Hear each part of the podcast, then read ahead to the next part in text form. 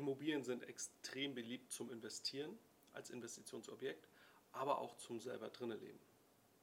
Gleichzeitig wächst gerade jetzt aktuell extrem die Angst, ähm, dass Immobilien, die in den letzten Jahren unheimlich stark im Preis gestiegen sind, entweder jetzt weiter steigen und man jetzt vielleicht noch die Chance nutzen sollte, aber gleichzeitig sind die Zinsen für Finanzierungskredite extrem hoch. Auf der anderen Seite haben aber auch viele die Befürchtung, ah, ich will jetzt nicht kaufen, weil die Preise sind ja leicht am Fallen gerade. Vielleicht fallen sie ja noch weiter und viel extremer. Und äh, die Leute wollen jetzt nicht zu teuer einkaufen. Das heißt, was passiert mit den Immobilienpreisen in den nächsten Monaten, in den nächsten Jahren? Und ist die Angst berechtigt ähm, vor, vor den Immobilienpreisen, wie sie jetzt gerade in Bewegung sind? Der Frage gehen wir heute nach und ähm, wollen schauen, ob die Angst auch tatsächlich berechtigt ist. Mein Name ist Paul Lassack. Als selbstständiger Finanzexperte unterstütze ich meine Klienten und Klientinnen in der Planung, Optimierung und Absicherung ihrer Finanzen. Viel Spaß bei der heutigen Folge deines Finanzmanagement Podcasts.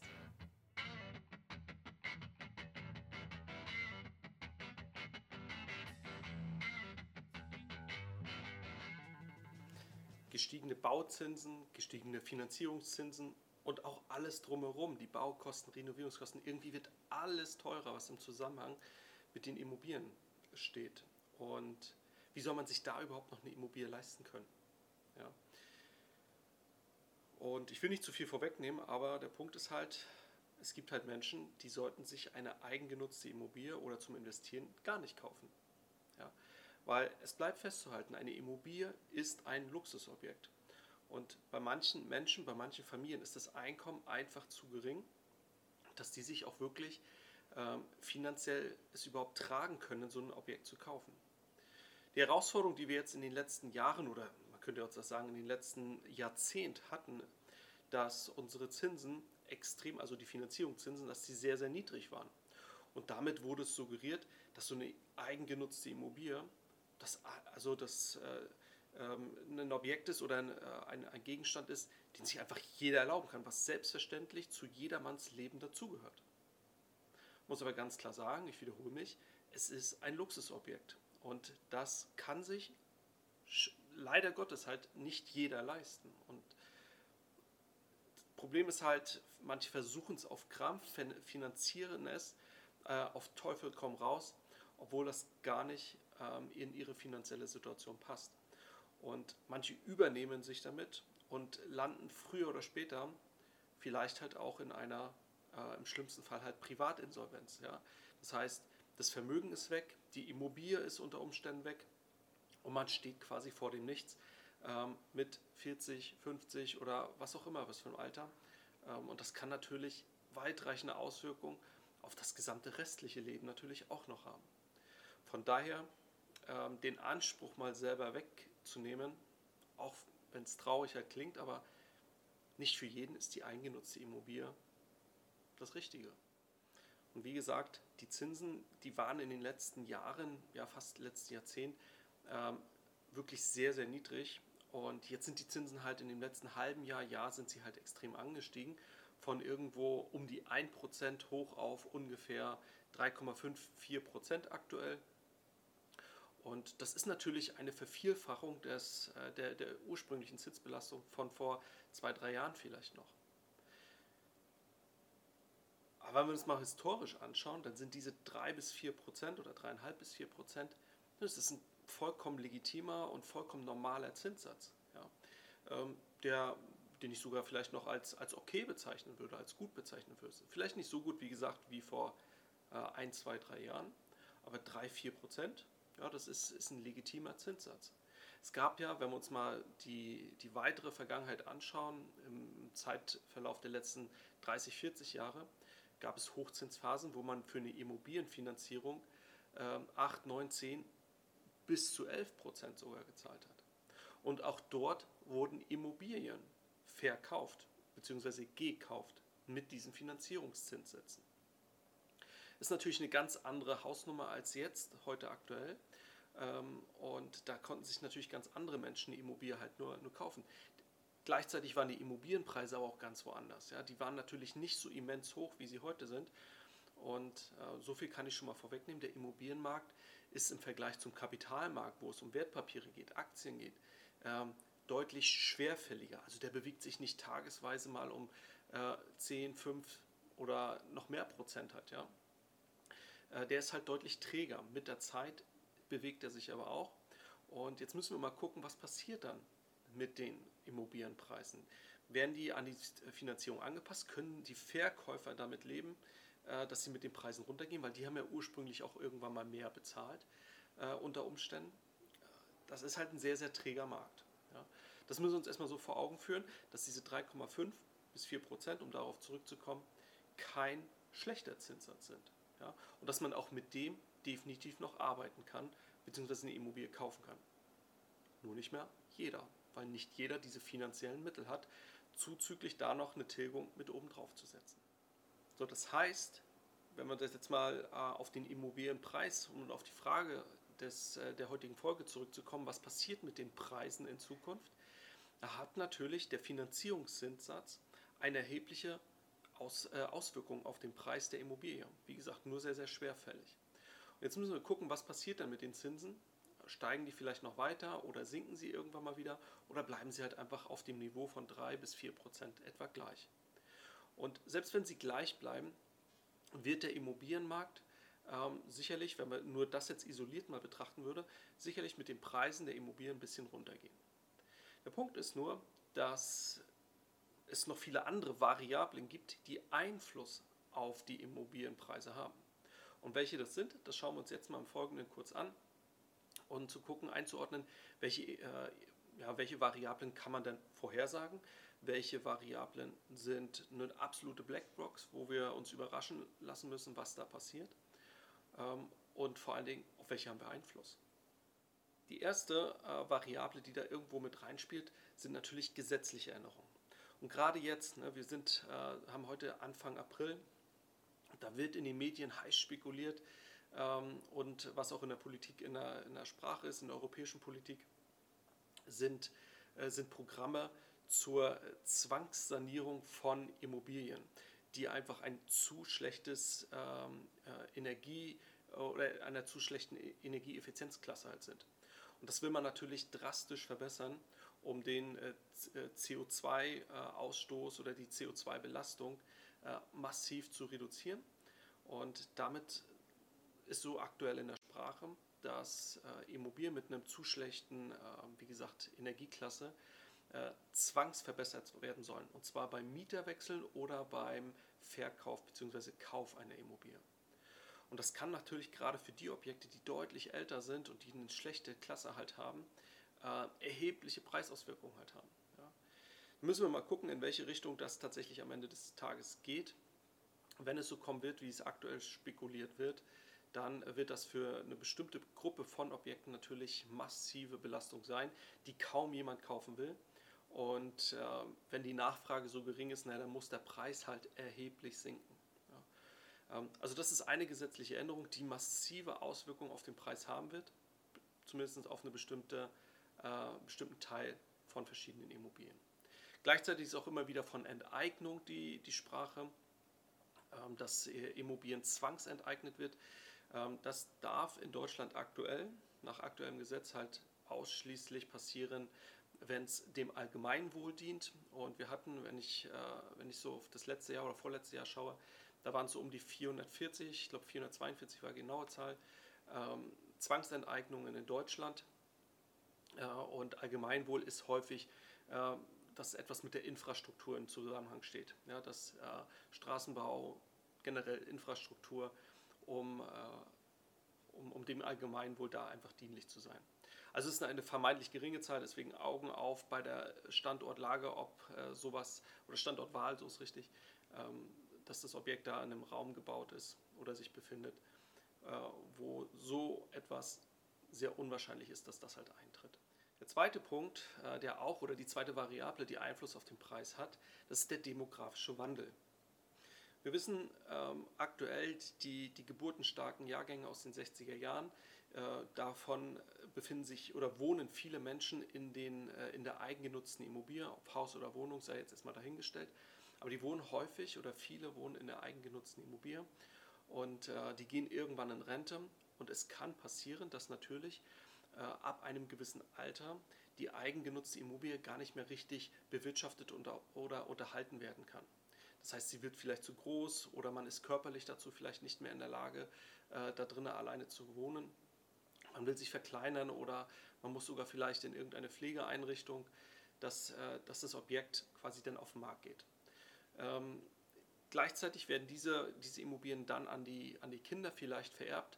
Die sind dann aber auch vielleicht schon äh, dann so in den 30ern, vielleicht sogar in den 40ern vom Alter her, haben vielleicht selber schon ein Objekt gekauft, wohnen selber schon drin, finanzieren das gerade. Ähm, dann bleiben vielleicht noch die Enkelkinder.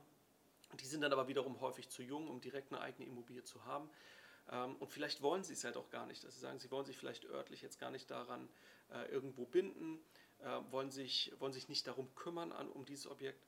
Dann, wenn die, die Eltern bzw. Großeltern da drinnen gelebt haben, kann es natürlich auch sein, äh, je nachdem, wie es gepflegt oder instand gehalten wurde, auf welchem Modernisierungsstand der Dinge das Objekt halt ist. Vielleicht sind Renovierung oder sogar Sanierung erforderlich, dass man sich darum nicht kümmern will und das Objekt einfach nur loswerden will. Und gerade wenn das so viele Menschen betrifft, wie gesagt, die geburtenstarken Jahre in den 60er Jahren, das sind die stärksten äh, bisher überhaupt aus der, aus der jüngsten Geschichte in Deutschland. Ähm, wenn das eine Flut von Immobilien auf den Markt wirft, ähm, ist natürlich ein Überangebot da, was den Preis natürlich drastisch senken kann an der Stelle. Heißt nicht, dass es so wird, ja, aber kann. Ähm, und das ist ein großes demografisches Problem, was wir da ähm, im Zusammenhang mit den Immobilien in Deutschland auch haben. Ein weiterer Punkt sind die gestiegenen Rohstoffpreise, die Baupreise für die unterschiedlichsten Materialien, dass das extrem teuer geworden ist.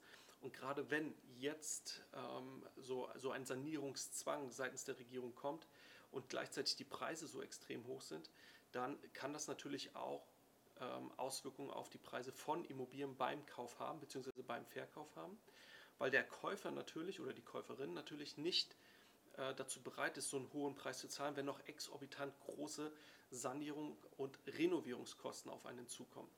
Das heißt, das wird natürlich dann als, äh, als Preisdrücker, als Preisreduzierungsargument genutzt. Und äh, entweder der Käufer sagt ja, entweder gehst du mit dem Preis halt runter oder, oder ich kaufe es halt nicht. Und irgendwann, wenn, sie, wenn die Anzahl der Käufer oder Käuferinnen halt immer weiter abnimmt, dann äh, denken sich, äh, denkt sich natürlich die andere Seite, okay, jetzt muss ich auch irgendwie mal was am Preis machen, mit dem Preis nach unten gehen, um das Objekt überhaupt loszuwerden. Also auch da die Materialpreise am Markt haben natürlich irgendwo Auswirkungen auf den, äh, auf den Preis von Immobilien. Ein weiterer Aspekt bzw. weitere Variable, die, die, die Einfluss auf die Preise hat, ist natürlich die Wirtschaftslage in einer bestimmten Region. Also ist das eine wirtschaftsstarke Region, dann sind tendenziell die, die, die Preise für Immobilien natürlich höher, weil viele Leute dorthin ziehen wollen, um dort zu arbeiten es steigt die Nachfrage, es ist ein begrenztes Angebot da, damit wird der Preis angehoben. Das ist zumindest jetzt äh, in vielen Regionen der, äh, von, von Deutschland der Fall. Jetzt muss man sich natürlich angucken, bleibt das so? Ähm, ist die Wahrscheinlichkeit groß, dass ein, eine wirtschaftsstarke Region auch so äh, auch wirtschaft, wirtschaftlich stark bleibt oder wird sich das in Zukunft eventuell mal ändern? Es gibt natürlich immer wieder Szenarien, wo man sagt, ja, hätte man nicht mit gerechnet, dass die Region halt stark mal abbauen wird. Ähm, aber es kommt halt immer wieder vor. Das heißt, auch da sollte man einen Blick drauf werfen, in, welcher, äh, in welchem Bereich ist die Region wirtschaftlich halt aufgestellt ähm, und ist sie gut gerüstet, gewappnet für die Zukunft oder eher auf dem absteigenden Ast. Darüber hinaus, ich bin schon heute äh, zwei, dreimal darauf eingegangen in der Folge, äh, das Thema Angebot und Nachfrage. Das Angebot, also das Thema Angebot und Nachfrage hängt ja von vielen, äh, verschiedenen Faktoren halt ab. Wie heute schon ein paar Variablen da genannt. Gleichzeitig aber auch ist die mit, mit fortschreitender Zeit werden die Gebäude in Deutschland natürlich immer älter und älter. Und irgendwann erreichen sie ein Alter oder haben eine so schlechte Bausubstanz, dass da nur noch ein Abriss und Neubau sich lohnt oder überhaupt noch wirtschaftlich tragbar ist. Und äh, dadurch werden es natürlich äh, pro Jahr immer weniger Gebäude. Es werden natürlich aber auch immer wieder neue gebaut. Die Frage ist, wie viele fallen weg, wie viele neue kommen dazu. Und Deutschland hat mal für sich als Ziel gesetzt, dass es pro Jahr 400.000 neue Wohneinheiten immer geben soll. Einfach um ein gesundes Wachstum zu haben, ähm, um mehr Wohnraum zu bieten und auf der anderen Seite halt äh, den, den wegfallenden Gebäuden halt auch gerecht zu werden. Darüber hinaus, wenn man sich mal so die Zahlen anschaut, wie unser Bevölkerungswachstum halt ist, dann sieht man in der, in der aktuellen Phase, dass wir Stand heute ca. 5 Millionen mehr Menschen in Deutschland sind als noch 1990. Das heißt, wir haben ein kontinuierliches Bevölkerungswachstum gehabt in den letzten 30 Jahren und auf der anderen Seite, dieses Ziel von 400.000 Wohneinheiten pro Jahr wurde zum Beispiel in den letzten 13 Jahren niemals erfüllt. Den Tiefstand hatten wir 2009 in der damaligen Finanzkrise, als, von den, äh, als lediglich 159.000 Wohneinheiten neu in Deutschland dazukamen. Wie gesagt, Ziel waren 400.000, das heißt, es fehlen da 241.000 Wohneinheiten. Den Höchststand hatten wir erreicht äh, vor, vor ein, zwei Jahren, ähm, wo dann 306.000 Wohneinheiten dazu kamen. Aber immer noch viel, viel zu wenig, um dem Bedarf halt irgendwo zu neuem Wohnraum gerecht zu werden. Und das heißt zwangsläufig, dass immer weniger Angebot da war als Nachfrage was auch dazu beigetragen hat, dass in den letzten Jahren und Jahrzehnten halt die Immobilienpreise so erheblich gestiegen sind. So, du hast jetzt in Summe eine ganze äh, Reihe von Variablen mal mit an die Hand bekommen, die Einfluss auf den Immobilienpreis haben und zukünftig auch haben werden. Und jetzt am Anfang stand ja die Frage im Raum, ja, was passiert denn jetzt mit den Preisen? Ja, wohin werden die sich entwickeln? Und du hast gesehen, das war ja heute eine, eine begrenzte Auswahl von Variablen, die ich dir mitgegeben habe. Da gibt es noch eine ganze Reihe äh, mehr, auf die wir jetzt nicht eingegangen sind. Dazu aber gerne nochmal als, als Tipp. Äh, ich hatte schon mal eine Folge zu Immobilienbewertung gemacht. Da sind wir noch auf äh, also ein paar andere Details eingegangen, die man in die Immobilienbewertung mit einbeziehen sollte, die deutlich detaillierter und objektbezogener sind als die glo globalen Variablen, die wir heute betrachtet haben. Und ähm, das heißt, es ist ein sehr, sehr komplexes Thema mit vielen Variablen, die wir halt nicht in der Hand haben. Wir haben die Politik selber nicht direkt in der Hand, sondern können halt wählen, ja, äh, alle vier Jahre, aber halt dementsprechend, welche Gesetze in der Zeit erlassen werden, wo wir eine bestimmte Partei oder Regierung an der Macht haben, äh, das haben wir nicht direkt in der Hand. Darüber hinaus, wir haben auch keine, äh, keine Entscheidungsgewalt über die Baupreise beispielsweise oder die Zinspolitik der EZB all das liegt nicht in unseren Händen. Und äh, daher kann ich dir jetzt an der Stelle auch nur sagen, vielleicht enttäusche ich dich ein bisschen damit, aber ich weiß es nicht, wo sich die Immobilienpreise hin entwickeln werden. Es gibt Argumente, die für ein äh, steigende Immobilienpreise sprechen. Es gibt aber auch Argumente, die für fallende Preise sprechen. Und äh, ich vermute, dass die Wahrheit irgendwo dazwischen liegen wird. Aber ich kann es dir nicht sagen. Ich weiß es einfach nicht. Es wäre auch höchst unseriös zu sagen, dass es so oder so kommen wird. Es geht vielmehr darum, sich mit seiner finanziellen Situation strategisch so auszurichten, ähm, dass egal welches Szenario eintritt, dass man reagieren kann, dass du eine, eine, eine, ähm, eine Möglichkeit hast, zwischen verschiedenen Optionen zu wählen und nicht mit dem Rücken an der Wand zu stehen und zu überlegen, okay, jetzt kann ich nur noch diese eine Variante machen. Ähm, von daher beobachte den Immobilienmarkt, behalte Kapital in der Hinterhand, um vielleicht, wenn du mal ein günstiges Objekt siehst, äh, dieses zu erwerben, weil auch heute bei den hohen Immobilienpreisen gibt es immer mal wieder Fundstücke, wo der Preis vollkommen okay ist und auf einem ganz gesunden Niveau, um dort dein Investment zu tätigen oder vielleicht auch selber zu nutzen. Wo ich mir sicher bin, ist, dass Immobilien nach wie vor eine hervorragende Anlageklasse sind und dass zum Beispiel eine, eine Dreiraumwohnung, die jetzt 300.000 Euro kostet, mit einer sehr, sehr großen Wahrscheinlichkeit in 30 Jahren, wir sprechen hier von einem langfristigen Anlagehorizont, in 30 Jahren mehr wert sein wird als die 300.000 Euro heute. Und wenn dich ein Thema jetzt aus dem Bereich Finanzen oder Finanzmanagement besonders interessiert, dann schreib mir gerne eine Mail über podcast.paulassack.de oder nutze mein Kontaktformular auf meiner Webseite paulassack.de und ich werde in einem der nächsten Folgen auf deine Frage, auf dein Thema eingehen. Bis dahin wünsche ich dir eine gute Zeit, bleib gesund und pass auf dich auf. Dein Paul.